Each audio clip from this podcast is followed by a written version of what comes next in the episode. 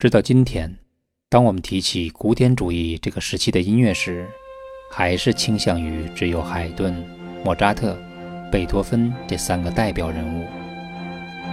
哦，大家现在听，是谁在用一个没有太强性格的上行音阶作为音乐开始的呢？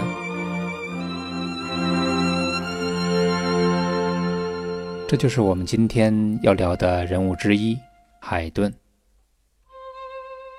在刚才我们提到的那三位当中，资格最老的便是他了。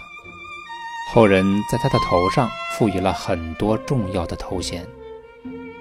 他将奏鸣曲式从钢琴发展到弦乐重奏上。他是器乐主调的创始人，也是维也纳古典乐派的奠基人、交响乐之父等等等等。海顿的作品不像莫扎特那样敢于同封建势力作斗争，更比不上贝多芬英勇主动地向黑暗现实发动猛攻。海顿就是海顿，他虽然有时对屈辱的处境感到痛苦，却能安于现状，自得其乐。能够用个音阶作为音乐开始的人。想必是具备在乏味的生活中找到乐趣能力的。他的音乐风格，正如他的个性，带给我们的是乐观、亲切、真诚、爽朗，还有挡不住的幽默。亲切、亲切、熟悉、熟悉、温暖、温暖，还有感动。只要倾听，便有收获。这里是嘉天私家音乐课。很长一段时间以来，我都把刚才听到的那段音阶看作是海顿在频繁的作曲状态下，实在找不到好的主题而随意写下的一段。因为据说他在宫廷三十年之久的音乐工作中，几乎每日都要有新的乐思和作品才能够令雇主满意。按说一个音阶没有什么迷人之处，但每一次听都没有那种因为平淡而会产生的乏味。所以我便认真地思考了一下，这首曲子到底是什么在吸引着我。后来发现，好的作品是当音乐第一个音符响起之后，我们便沉浸在了不知不觉的期待中了。哪怕是一组哆来咪发嗦拉西的音阶，其实被后人称之为音乐大师的，有意无意间也都是制造期盼感的大师。所谓期盼。就是等待着下一刻的到来。一个聆听者，只有观察到、发现到自己有所期盼的时候，才能更好的体会韵律的美。换句话说，好的作品一定会让你有所期待，尤其是音乐，因为它下一秒是未知的。究竟一个乐思之后将要发生什么？它是牵动着我们继续听下去的主要原因。现在呢？我们就试着用这样的感受，再听一遍刚才那看似平淡的音阶。大家在听到第一个音的时候，可以试想着下一个音的到来是什么样的感觉，甚至可以尝试着判断旋律的走向。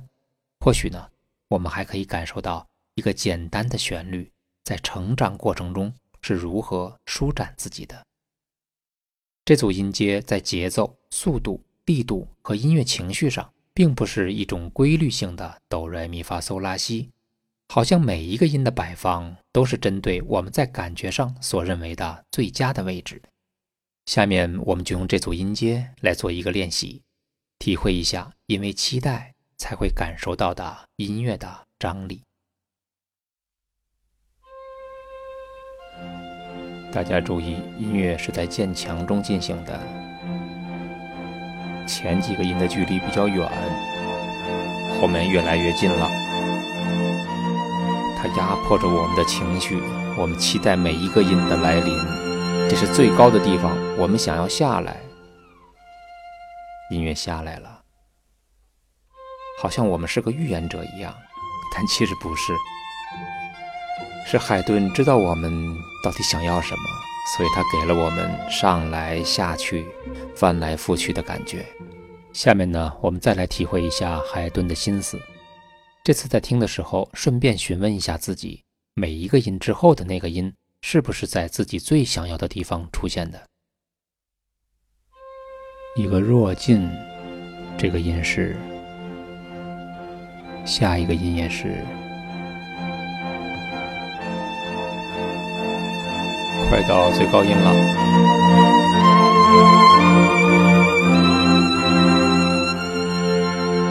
下来，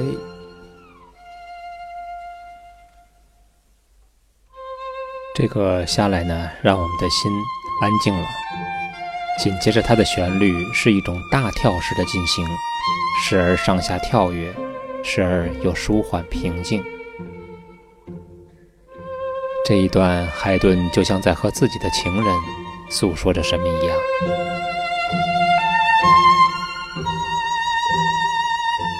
其实音乐并不是一种射门的集锦，它是一场不知道下一秒会发生什么的艺术。所以，期待是音乐中最有魅力的一件事情。应该说，音乐的全部都是围绕着它而建立的。期待呢，也是一种不可言说的美，那里面有悲伤、孤独、平静和只有倾听者自己才可以体会到的情绪。为了更好地谈论这个关于期待的问题，我们重温一下巴洛克时期的音乐。大家还记得不记得我们曾经介绍过巴赫，一个被自己的儿子看作是老古董的人？其实巴赫的作品有的时候你放慢速度去演奏，会更好地听到他在说什么。这并不是说速度快了不好，只是我们的思绪跟不上他老人家的。我们现在听一段他改编过的曲子，BWV。九七四中的一段，很多人呢都认为是肖邦浪漫，可是，在古尔德的表达中会完全颠覆我们的认识。他一改巴赫那种无穷动的表达，而是慢的惊心动魄。在他的指尖中，每一个音下去都会令我们在期待中度过。其实并不是我们自作多情，那也是演奏者自己在表达无法向别人吐露的孤独。我们可以试想一下。在森林边的小屋里，窗外白雪皑皑。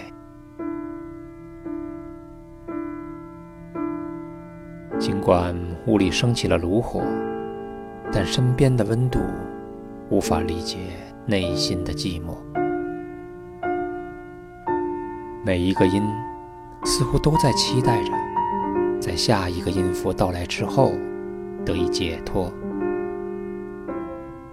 当我们了解音乐家是在这样一种期待中演奏时，我们的聆听品质又怎么能和以前一样呢？大家注意，现在听到的这几个音都是为马上出现的一个情绪做准备的，就是然后又回到了铺垫过程，这些都是在营造气氛，延长期待感，延长，延长。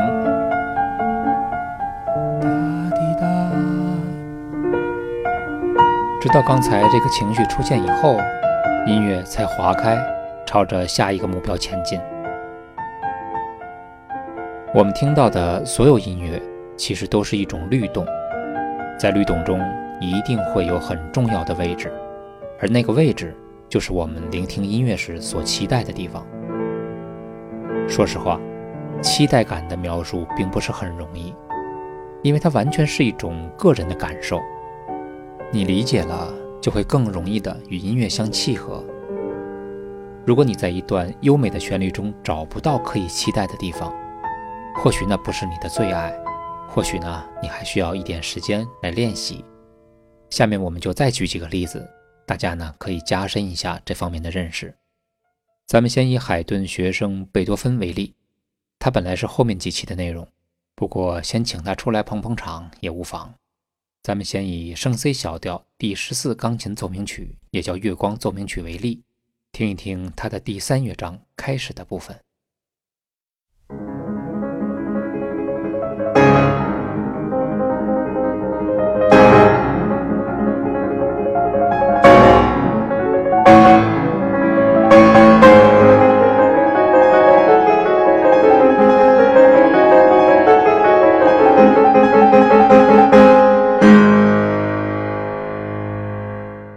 刚才我们听到的最先奏出的就是那个一连串的音符，好像有一种不可遏制的热情，它牵动着我们奔向一个让我们感觉到很怅然的地方，就是那两个重音的和弦，酝酿、酝酿、爆发，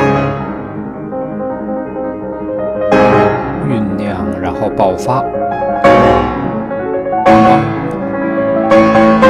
这些都是期待，再期待，再期待，一直到最后。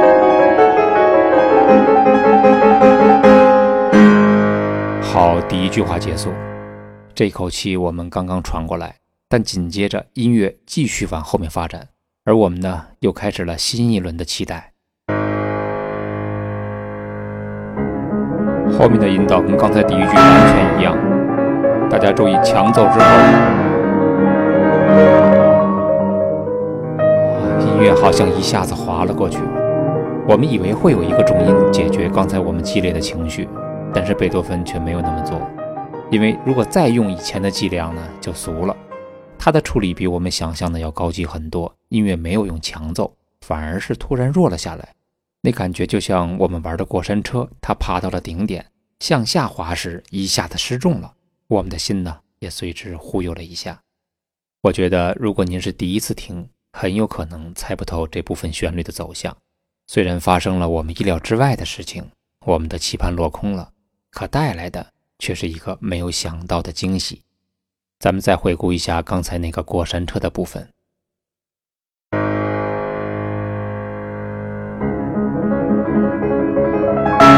料之中，意料之中。啊，这个地方是不是很舒服？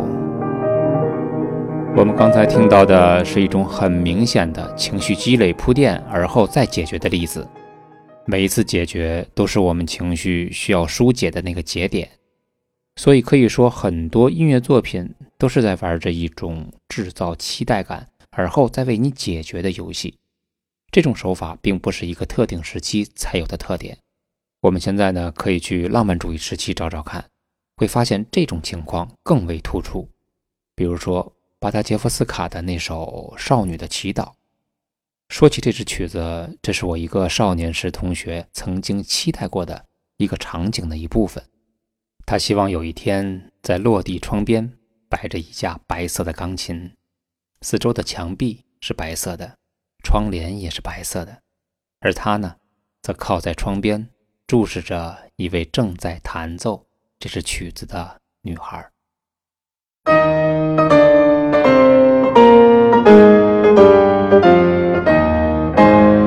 期待的那个故事将要发生了。我们注意它上行，然后到了我们希望它停留的那个地方，然后再上行，所到的地方仍然是最舒服的那个位置。一连串的酝酿，大家听，然后解决。这个终止的地方，也是我们期待的地方。这首曲子所有的高点以及所有的起点，它的低点，都是我们在情感上最希望它在的那个位置。现在滑上去，然后停下来。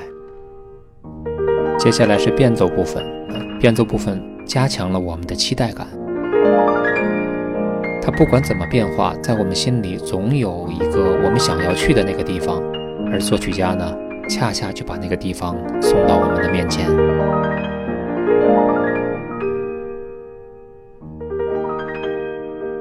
再一次变奏，它一次一次的让我们的期待得以实现，这就是一个比较好的作品的表现。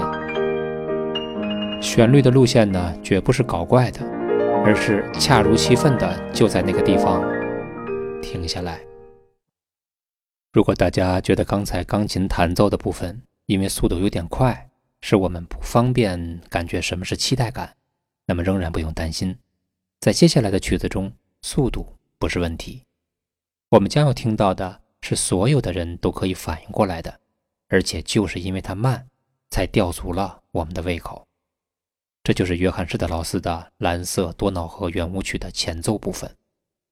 这是我认为有史以来前奏写的最好的音乐之一。当音乐响起，一直到前奏结束，我们的情绪会像被打了气的气球一样，慢慢的膨胀。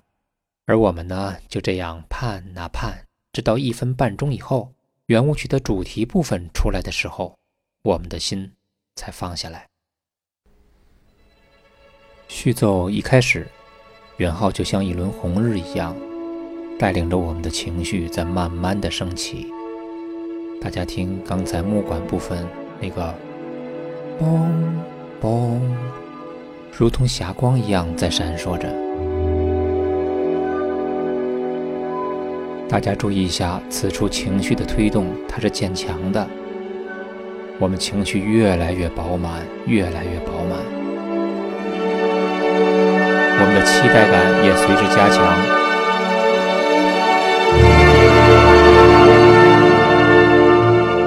此时呢，对即将发生的音乐，在不知不觉中就有了一种想象，一种期盼。前奏部分呢，让我们一边听着舒缓的音乐，一边保持了一个长久的期待感。这一切呢，都是为了后面的主题出现做了一个非常好的铺垫。大家注意，在前奏尾声的时候，音乐做了一个最后的推进。可以慢慢感受一下自己的情绪，突然的慢下来。作曲家在拿捏着这个气氛。我们都知道接下来会发生什么，所以就这样等啊等，他居然还渐慢了。主题终于出现了，我们的心一下子怅然了。会不自觉地跟着它这个旋律，哒哒，嘣嘣，嘣吧吧滴答。刚才一分半的等待，让我们感觉到此刻并没有白等。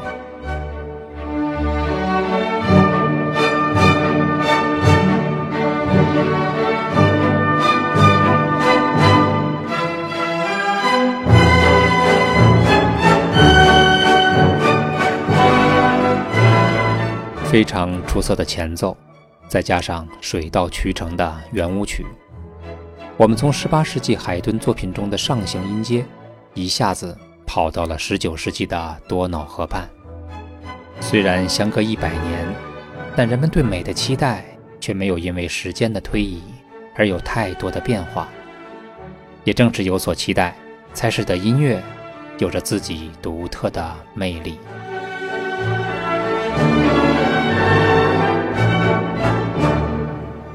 有些时候听别人说自己没有音乐感觉，没有乐感。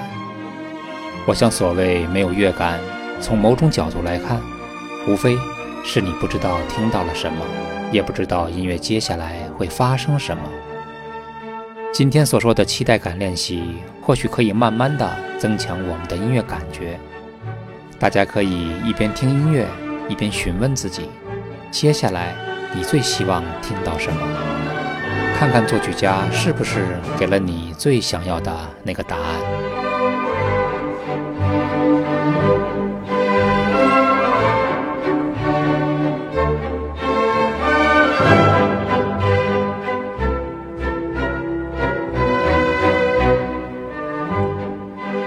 好，今天我们就聊到这里，下一次我们再接着说海顿。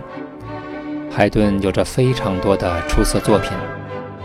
莫扎特曾经说过：“从海顿那里，我才第一次学会写作四重奏的真正方法。”想必这不是一种恭维，而是事实。